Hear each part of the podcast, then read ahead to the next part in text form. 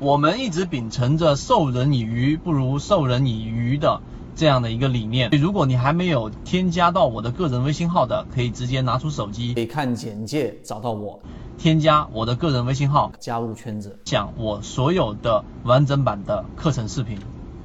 那么今天我们就给大家去讲一讲关于筹码和成交量的一个区别。首先，关于这个筹码，大家用的免费软件里面。那就要注意，因为每一个软件对于筹码的使用是不一样的。筹码最开始真正去用上呢，是来自于陈浩。陈浩呢，他原来是来自于指南针，然后现在做了天狼五零等等。那么陈浩呢，他给去给出的这个筹码呢，他给出的就相当于是每一次成交量，因为成交量跟筹码的这种差异，筹码只不过是把成交量在买每一次价格出现的时候做好一个记录。那么对于筹码来说，我想给予大家一个最核心的内容，就是实际上我们打个比方，我们从 A 点走到 B 点，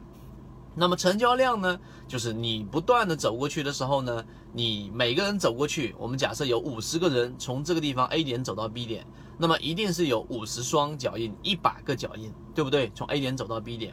但是这种情况之下呢，成交量所反映出来的很可能是一个人。他来回来回来回的走了二十五次，他同样可以出现一百次的这个脚印，或者说你担心，哎，他脚印是反着，他可能走过来之后再绕过去，再走绕，绕再绕过去，绕着走，再走五十次，也一样可以创造出五十双脚印。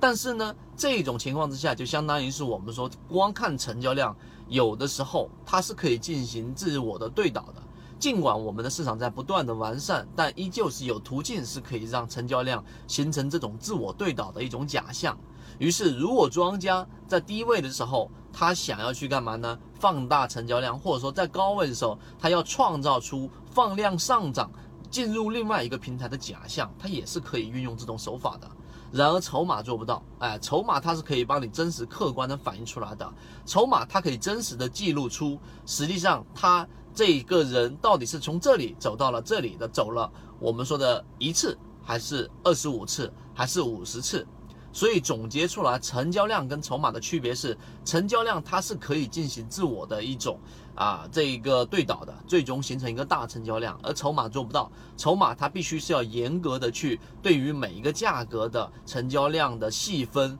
做一个记录，所以筹码呢它是有它的使用价值的，筹码有一个缺点就是它不能作为太长远的参考。例如说，你去看啊三个月的周期或者一年的周期去看筹码的话呢，可能它的准确性会随着时间的增加而不断的降低。